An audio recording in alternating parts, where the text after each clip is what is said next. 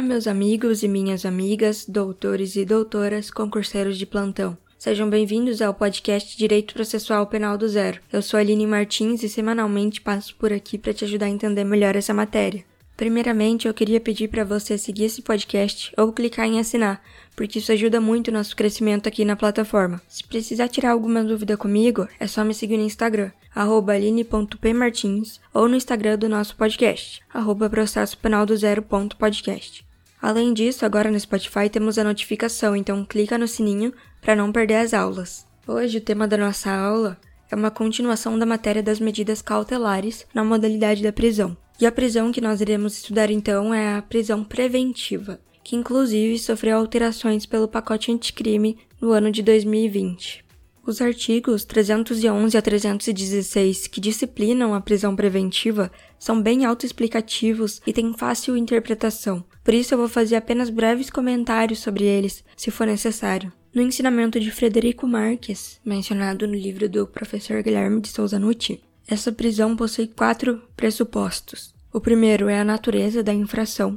Alguns delitos não a admitem, como ocorre com os delitos culposos, por exemplo. O segundo é a probabilidade de condenação, que é o famoso fumus boni iuris. E o terceiro é o perigo na demora, periculum in mora. O quarto, o controle jurisdicional prévio, que são os elementos de direito processual penal, Passemos então à leitura do artigo 311, que fala sobre a prisão preventiva. Esse artigo diz assim, então: em qualquer fase da investigação policial ou do processo penal, caberá a prisão preventiva decretada pelo juiz, a requerimento do Ministério Público, do querelante ou do assistente, ou por representação da autoridade policial. Esse artigo tem um detalhe importante, porque a partir da reforma introduzida pela Lei 13964 de 2019, o pacote anticrime, não mais pode haver a decretação de preventiva por iniciativa exclusiva do juiz. Perceba que aqui o artigo fala: o juiz decreta a prisão mas quem requer ela é o Ministério Público, o querelante, o assistente ou a autoridade policial por meio da representação.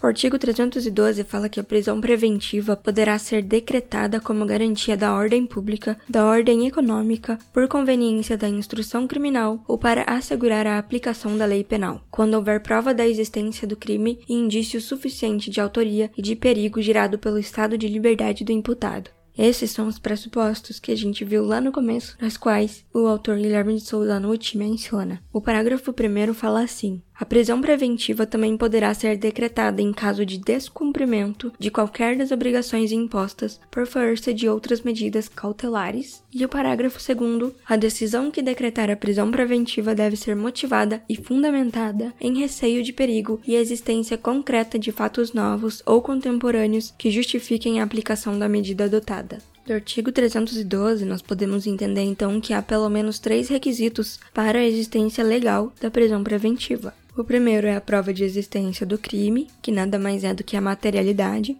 O segundo são as provas de indícios suficientes de autoria e o terceiro, a garantia da ordem pública ou garantia da ordem econômica ou conveniência da instrução ou garantia da aplicação da lei penal. Mas um fato curioso aqui é que os dois primeiros que eu falei, que são a materialidade e indícios suficientes de autoria, eles são requisitos fixos que sempre devem estar presentes na hora de ser requerida ou decretada pelo juiz prisão preventiva. No entanto, a garantia da ordem pública, a garantia da ordem econômica ou conveniência da instrução, ou ainda a garantia da aplicação da lei penal, são requisitos alternativos, então nem sempre eles vão estar presentes ali no caso concreto. Além do que, a prisão preventiva também pode ser decretada diante do descumprimento de qualquer das obrigações impostas por força de outras medidas cautelares, conforme previsto no artigo 282 do Código de Processo Penal, onde diz que a prisão preventiva será determinada quando não for cabível a sua substituição por outra medida cautelar. Então, ela é decretada como última ratio, como último recurso. O artigo 313 fala que nos termos do artigo 312 deste código será admitida a decretação da prisão preventiva. Inciso 1. Nos crimes dolosos punidos com pena privativa de liberdade máxima superior a 4 anos, Inciso 2 diz: se tiver sido condenado por outro crime doloso em sentença transitada em julgado, ressalvado o disposto no inciso 1 do caput do artigo 64 do Decreto-Lei nº 2848 de 1940,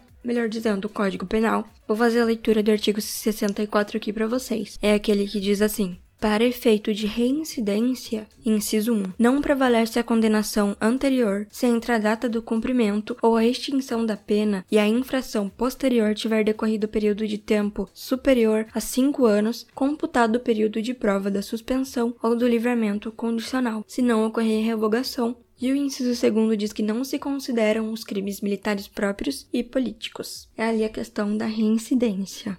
Voltando para o artigo 313 do Código de Processo Penal, o inciso 3 diz que se o crime envolver violência doméstica e familiar contra a mulher, criança, adolescente, idoso, enfermo ou pessoa com deficiência, para garantir a execução das medidas protetivas de urgência será aplicada então a prisão preventiva. Ainda no artigo 313, nós temos o parágrafo 1 que diz assim: Também será admitida prisão preventiva quando houver dúvidas sobre a identidade civil da pessoa ou quando esta não oferecer elementos suficientes para esclarecê-la, devendo o preso ser colocado imediatamente em liberdade após a identificação, salvo se outra hipótese recomendar a manutenção da medida.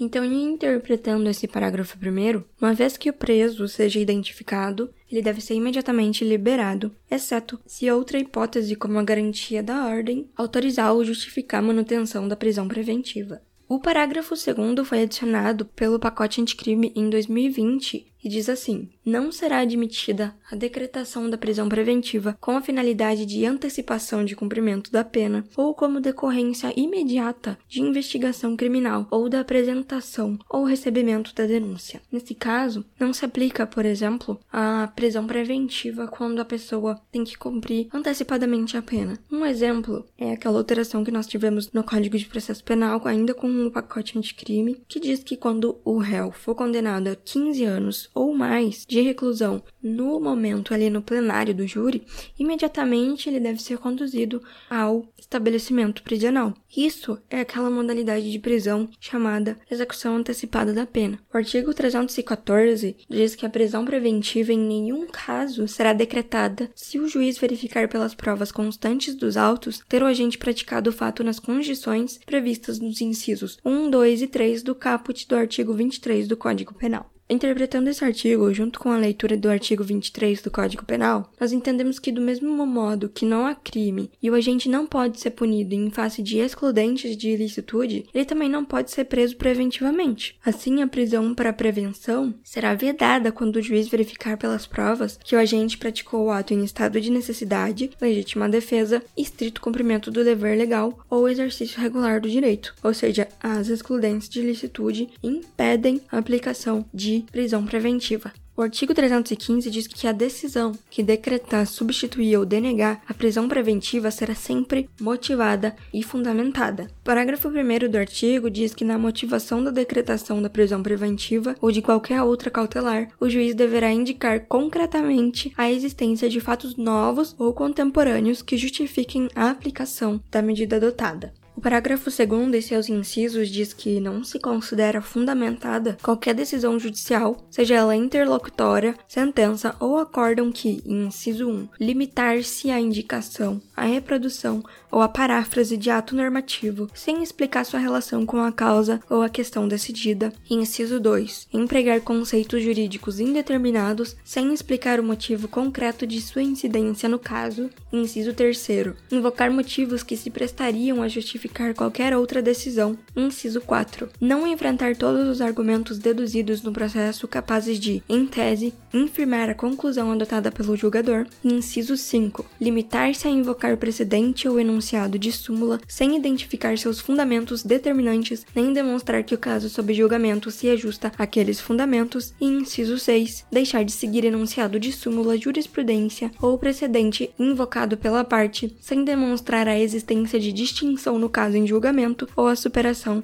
do entendimento. Então, esse artigo 315 do Código de Processo Penal diz que a decisão que decretar a prisão preventiva, substituí-la ou negá-la deverá ser sempre motivada. Afinal, é preciso que preencha algumas das finalidades previstas em lei, inclusive para garantia do direito de defesa e das demais garantias fundamentais. O artigo 306 diz que o juiz poderá, de ofício ou a pedido das partes, revogar a prisão preventiva se, no decorrer da investigação ou do processo, verificar a falta de motivo para que ela subsista, bem como novamente decretá-la se sobrevierem razões que a justifiquem. E outra alteração trazida pelo pacote anticrime aqui foi o parágrafo único do artigo 316, que diz assim: decretada a prisão preventiva, deverá o órgão emissor da decisão revisar a necessidade de sua manutenção a cada 90 dias, mediante decisão fundamentada de ofício, sob pena de tornar a prisão ilegal. Então não significa dizer que a prisão preventiva deve durar 90 dias, até porque na sua redação anterior, o artigo 306 ainda assim não trazia determinação de um prazo de duração. O que ocorre é que houve uma necessidade de, obrigatoriamente, os juízes analisarem se após aqueles 90 dias presos ainda permanecem os requisitos que levaram os agentes à privação de sua liberdade, o que é extremamente importante porque realmente, em muitos casos, essa necessidade cessa, eis que a prisão preventiva em nada se relaciona com a prisão pena e não deve, portanto, se assemelhar a tal característica. Pessoal, então essa foi a aula de hoje. Eu espero que vocês tenham gostado, que tenham entendido e que tenha sido útil ao aprendizado de vocês. Um beijo, se cuidem e até a próxima!